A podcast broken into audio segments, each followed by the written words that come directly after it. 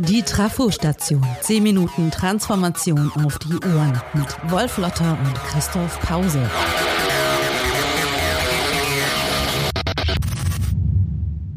Demokratie. Das heißt ja ursprünglich Herrschaft des Volkes. Irgendwie ist also jede und jeder Herrscher. Es gibt keine Beherrschten mehr. Unternehmensdemokratie hieße dann, folgerichtig, die Herrschaft geht von denen aus, die man heute noch Mitarbeitende nennt. Das waren die, die früher einmal mitarbeiten durften, deren Mitarbeit belohnt wurde, die aber nie bestimmten, was die Arbeit eigentlich war, wie die getan wurde. Sie waren eher Hilfsarbeitende in dem Sinne, dass sie dabei halfen, dass der Chef oder die Chefin ihre Arbeit wegkriegt. Die Mitarbeitenden waren der verlängerte Arm der Machthaber, eine Prothese, ein Anhängsel, ein notwendiges Übel. Ich benutze diese Begriffe ganz bewusst. Sie scheinen aus der Welt der Macht und der Regierung zu stammen, denn daher kennen wir sie ja, aber wenn wir sie in den Kontext der Organisation setzen, dann klingen sie plötzlich ein wenig bedrohlicher und wir beginnen zu hinterfragen, was ist. Und das wäre gut. Die Demokratie war nie die Herrschaft des Volkes in dem Sinne, dass mehr als die Macht der Regierungen von ihr ausging. Man wählte sich aus einer Anzahl von Möglichkeiten eben jene Anführer, die auf Zeit und durch ihre Versprechen in der Lage schienen, bestimmte Probleme zu lösen. Im Unternehmen ist das heute deutlich anders. Der Chef, die Chefin, die sind gesetzt, entweder weil sie oder der Eigentümer die sind, die das Sagen haben, oder die Manager, die von den Eigentümern dazu angestellt werden, die Mitarbeitenden anzuweisen und zu dirigieren. Wir haben also in Unternehmen keine Demokratie. Unternehmen sind, wie wir sie kennen, sogar ausgesprochen undemokratisch. Wir gestehen dort unseren sogenannten Vorgesetzten, also denen, die man uns vor die Nase gesetzt hat, zu, dass sie uns sagen dürfen, was wir zu tun haben. Sie beurteilen unser Wissen und Können. Wir sind abhängig von diesem Urteil in jeder Hinsicht. Wer sich auch nur im Rahmen des Unternehmens entwickeln will, von mehr ist gar nicht die Rede. Wer also Karriere machen will, der muss sich diesem Urteil vollständig ausliefern und beugen. Das ist Absolutismus in Reinkultur. Und oft auch noch nicht mal von jener Form, bei der die Autorität, also die Oberen, die Kompetenz der Untergebenen akzeptieren. Die oben wissen und können alles besser. Jedenfalls glauben sie das. Das ist von gestern. Der Wissensarbeitende weiß mehr über seine Arbeit als sein Chef. Das hat Peter Drucker gesagt. Und ein Blick in die Wirklichkeit genügt, um das zu bestätigen. Die Arbeitsteiligkeit hat eine Menge Spezialisten hervorgebracht. Der Manager, der glaubt, all das zu kennen und zu können, was die Leute, die mit ihm arbeiten, kennen und können, ist eine enorme Gefahr für den Erfolg jeder Organisation und darüber hinaus auch menschlich inakzeptabel. Management muss Leadership werden, also ermöglichen, dass sich die Wissensarbeitenden optimal entfalten können, zum Wohl übrigens der Gemeinschaft, der Firma, der Organisation und zu ihrem eigenen Wohl. Nicht zuletzt. Das wiederum setzt demokratische Grundstrukturen voraus, bei denen Kompetenz und Können akzeptiert wird, materiell, kulturell und sozial, und bei denen gleichzeitig auch klar ist, dass diese Akzeptanz von Kompetenz und die Rolle als Ermöglicher auch für die Leute selber gilt. Demokratie heißt also nicht, ich kann alles, ich weiß alles und ich muss alles wissen. Es muss auch nicht alles transparent sein. Es muss so geregelt sein, dass die oder der Einzelne sich mit dem, was sie tun und wofür sie geholt wurden, am besten entwickeln können. Vielfalt in Einheit statt Herrschaft von irgendjemanden über irgendjemanden also. Keine Gleichheit, aber Fairness. Leistungsorientiert, ja, weil die Talente und Fähigkeiten der Einzelnen zählen und nicht untergebuttert werden. Dieses Modell gleicht mehr einer Genossenschaft oder einer Sozietät als der klassischen Hierarchie von Unternehmern, die es bis heute noch gibt. Und jetzt stellen wir uns ganz kurz mal vor, was das für die Praxis heißen würde. Wenn mehr selbstbestimmte und selbstständige Arbeit gemacht wird, dann heißt das auch, dass mehr Selbstverantwortung gelebt wird. Wenn einem etwas gehört, also das Unternehmen, dann ist davon auszugehen, dass das Interesse an dem, was einem gehört, größer ist, als wenn man einfach nur Befehle entgegennimmt. Übrigens auch eine sehr einfache Übung in der Demokratie. Lass das mal die Politiker machen, lass das mal die Manager machen. Auch das ist von gestern.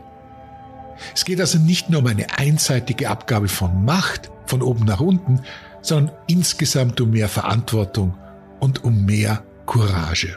Demokratie ist, wenn Vielfalt funktioniert. Selbstbestimmung und Selbstständigkeit gehören natürlich zu ihr. Demokratie ist ein System, in dem man auch verhandeln muss, permanent. Und wenn man das mal anfängt, dann hört man damit nicht mehr auf.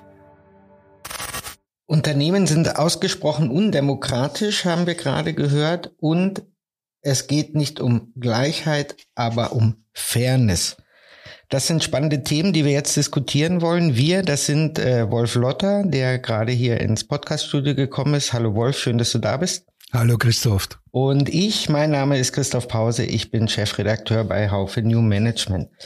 Wolf, Unternehmen sind ausgesprochen undemokratisch, hast du gerade gesagt. Vor einigen Jahren ist ein Buch der Stanford-Philosophin Elizabeth Anderson erschienen, das heißt Private Government, wo sie genau das am Beispiel des äh, der US-amerikanischen Unternehmen durchspielt und eben zeigt, dass dort die Menschen, die arbeiten, einem absolutistischen Regime und einem autokratischen Regime unterworfen sind. Und sie verweist als positives Gegenbeispiel auf deutsche Unternehmen und das Mitbestimmungsrecht, das äh, bei vielen hier herrscht. Haben wir mit dem Betriebsverfassungsgesetz einen Ausweg aus diesem demokratischen Dilemma gefunden? Ich glaube das nicht. Ich meine, es ist ja immer schön, wenn man sagt, anderswo ist es besser. Aber es zeigt sich eben nur, dass in dieser Einschätzung natürlich auch der Irrtum äh, liegt, dass man die Praxis nicht wirklich sieht. Wir haben zwar mehr Mitbestimmungsrechte, das stimmt, aber sie werden erstens kulturell nicht genützt und auch organisatorisch nicht genützt. Deshalb nützen sie auch wenig. Das heißt, es genügt ja nicht, seine Macht an den Betriebsrat abzugeben und an die Vertretungsgremien abzugeben, sondern man muss selber dafür sorgen, dass sein Arbeitsplatz so funktioniert, wie er optimal funktionieren kann. Das heißt auch, dass man den Informationsfluss selbst kontrolliert und steuert steuert, den man mit anderen hat. Und davon sind wir weit entfernt, weiter, glaube ich, als noch vor ein paar Jahren. Du selbst sagst ähm, in, deinem, in deinem Essay vorhin, dass es eben im Moment undemokratisch ist und machst es daran fest, dass die Menschen, die Mitarbeitenden als Prothesen gesehen werden, also quasi als ausführende Organe anderer. Und ähm, malst dann als Gegenbild ähm, das der selbstständig arbeitenden und denkenden Mitarbeitenden, die für sich selbst verantwortlich sind und für das, was sie tun. Ähm, wie viel Schwarz-Weiß ist in dem, was du da zeichnest? Naja, zunächst einmal ist es so, dass ich mich hier beziehe auf die Theorie des Managements, so wie sie heute auch praktiziert wird. Und diese Theorie des Managements kommt aus dem Militärbereich. Wir hatten ja schon mal diskutiert, dass hier äh, der Franzose Fayol eine große Rolle spielt, der sich sozusagen das Management nach militärischem Muster zurechtgebastelt hat, dabei aber auch immer wieder so getan hat, als ob es sozusagen eine Arbeitsgemeinschaft gibt, eine Betriebsgemeinschaft gibt, eine Fairness gibt, die aber immer von oben kontrolliert wird. Das heißt, wenn man sozusagen ein bisschen Farbe ins Spiel bringt, dann muss man die historische Entwicklung des Managements sehen. Und daran hat sich relativ wenig geändert. Das heißt, wenn ich heute mir anschaue, wie viel Menschen in Unternehmen tatsächlich als Mitarbeitende bewirken dürfen, dann ist es herzlich wenig.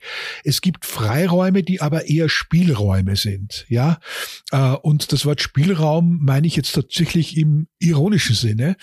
Äh, man darf sich auf Seminaren, man darf sich vielleicht auch mal bei einer Veranstaltung ein bisschen austoben, aber in der Praxis bleibt es eigentlich immer beim Alten. Gerade in Zeiten wie diesen, die hart sind, äh, wo die Angst natürlich auch umgeht äh, vor Entlassungen, vor einer großen Krise, vor globalen Verwerfungen. Da sind wir ganz, ganz eng sozusagen gestrickt. Und das dient immer einer Hierarchie, die sich entwickelt hat. Aber man kann die sozusagen jetzt auch nicht von oben anders verordnen. Ich glaube, darum geht es zunächst einmal. Und das können die Leute eben nur selber machen. Und aus dieser Verantwortung stehlen sich halt in der Praxis auch sehr viele, weil sie sagen, eigentlich werde ich lieber bequem beherrscht, als dass ich unbequem selbst mitregiere.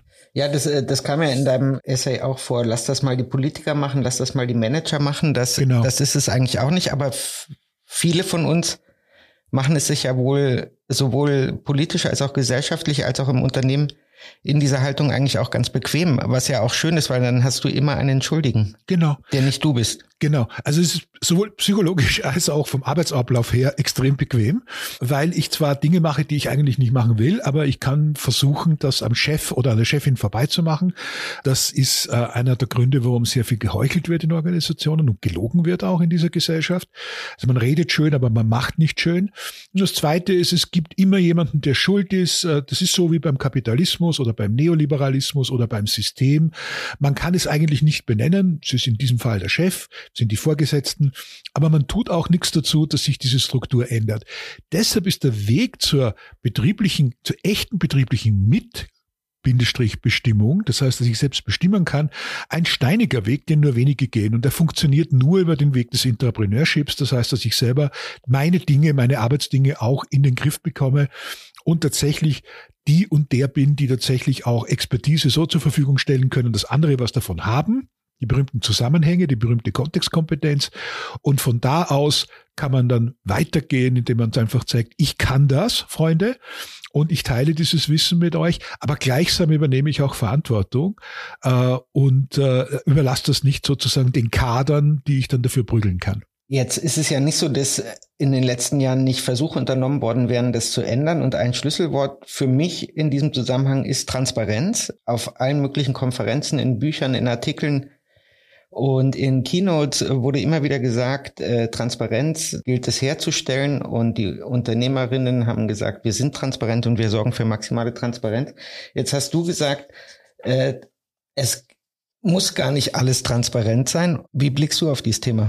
Und warum muss nicht alles transparent sein? Oder was muss transparent sein? Ich glaube, das ist eines dieser unglaublich vielen äh, Komfort- und Wohlfühlwörtchen, die wir benutzen, Transparenz, weil wir füllen es ja gar nicht mit dem aus, was wir wollen. Wir, wir wollen immer dann Transparenz haben, wenn es um uns geht. Wir wollen Intransparenz, wenn es um uns geht, als Akteure. Das ist der eigentliche Witz. Das heißt, wenn die Politik was macht, was von dem das Volk nichts erfahren soll, dann ist Intransparenz angesagt, Transparenz wird dann aufgesetzt. Und es ist ein künstlicher Begriff. Und ich, ich warne davor, Begriffe zu benutzen, äh, die moralisch aufgeladen sind. Erstens mal, wenn man Transparenz tatsächlich leben würde in einer Organisation, dann käme man zu nichts mehr anderem, als dass jeder dem anderen punktuell alles genau erklärt, was er tut. Das wird nicht funktionieren, sondern wir müssen lernen, uns so mitzuteilen, dass die anderen zwar wissen, was wir tun, dass sie anschlussfähig sind, dass dieses Wissen geteilt werden kann, aber eben nicht alles.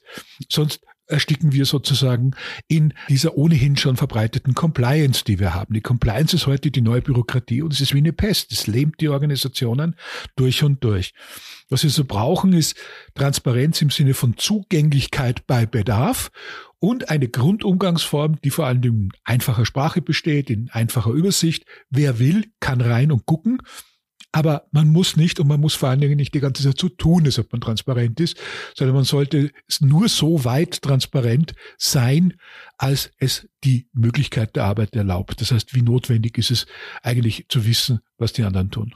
Zum Schluss noch ein, eine, eine Geschichte ist mir noch aufgefallen ähm, bei dem, worüber du gesprochen hast, nämlich ähm, Demokratie heiße äh, permanent verhandeln mhm. und aushandeln. Das heißt ja eigentlich nichts anderes, als dass man Konflikte aushält und austrägt und zu einem Interessenausgleich versucht zu kommen. Das funktioniert ja schon äh, gesellschaftlich nicht. Dann heißt es, die streiten, die haben keine, keine gemeinsame Linie. Mhm. Und äh, in Unternehmen traut sich ja kaum jemand, Konflikte wirklich auszutragen, entweder weil er sich mit den Kolleginnen nicht verderben möchte oder mit den Vorgesetzten.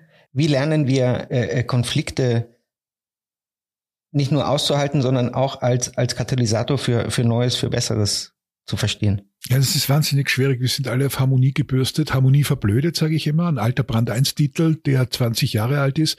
Sehr, sehr richtig, weil Konfliktscheue sorgt dafür, dass Konflikte vergrößert werden. Die kommen mit Zins und Zinseszins zurück. Das heißt, Konfliktkultur würde zunächst einmal bedeuten, dass wir diese unterschiedlichen Interessen benennen, klar machen, also insofern auch transparent, aber indem sie mal Namen und Adresse haben, was wollen wir eigentlich, wo wollen wir hin in der Organisation und dann auch bereit sind, in einen Prozess zu gehen, in dem ein Konsens, ein Kompromiss eingegangen wird. Das ist so. Wo viele Interessen sind, passiert was. Der Armin Nassé hat mal gesagt, eine Organisation besteht in erster Linie darin, oder der Zweck einer Organisation ist, Inkompatibles kompatibel zu machen. Und das ist ein ganz kluger Satz, weil es natürlich in der Organisation nur unterschiedliche Interessen geben kann. Der Vertrieb hat andere als das Marketing, das Design, die Entwicklung und so weiter und so fort. Und da so zu tun, als ob wir alle am berühmten Strang ziehen, ist Quatsch. Also lasst uns einfach mal den nächsten Schritt tun, indem wir einfach sagen, was wir wollen, das sehr, sehr klar und offen machen und äh, dann daran gehen, sachliche Kompromisse zu schmieden, von denen man auch sieht, dass sie Kompromisse sind und eben nicht die berühmten Ideallösungen oder als anderes Extrem diese Vertuschungen von Konflikten, die ja heute noch viel üblicher sind und die noch größeren Schaden anrichten. Nichts gegen einen gepflegten Streit. Die Leute müssen halt ein bisschen lernen, auch auszuhalten und auch verzeihen zu können. Ja, äh, das ist so. Menschen streiten. Das, das gehört, das gehört zum Geschäft dazu. Das Problem besteht ja nur darin, dass man nicht mehr aufhören kann mit dem Streiten, weil man stur ist oder weil man keinen Kompromiss eingehen will. Mit diesen äh, Worten enden wir für heute und gucken mal, inwiefern wir uns in der kommenden Ausgabe äh, streiten und konfligieren äh, wenn es um den Golem geht. Darauf freue ich mich schon sehr. Wunderbar. Bis dahin, äh, vielen Dank fürs Zuhören. Vielen Dank dir, Wolf, fürs Vorbeischauen und alles Gute. Danke und tschüss.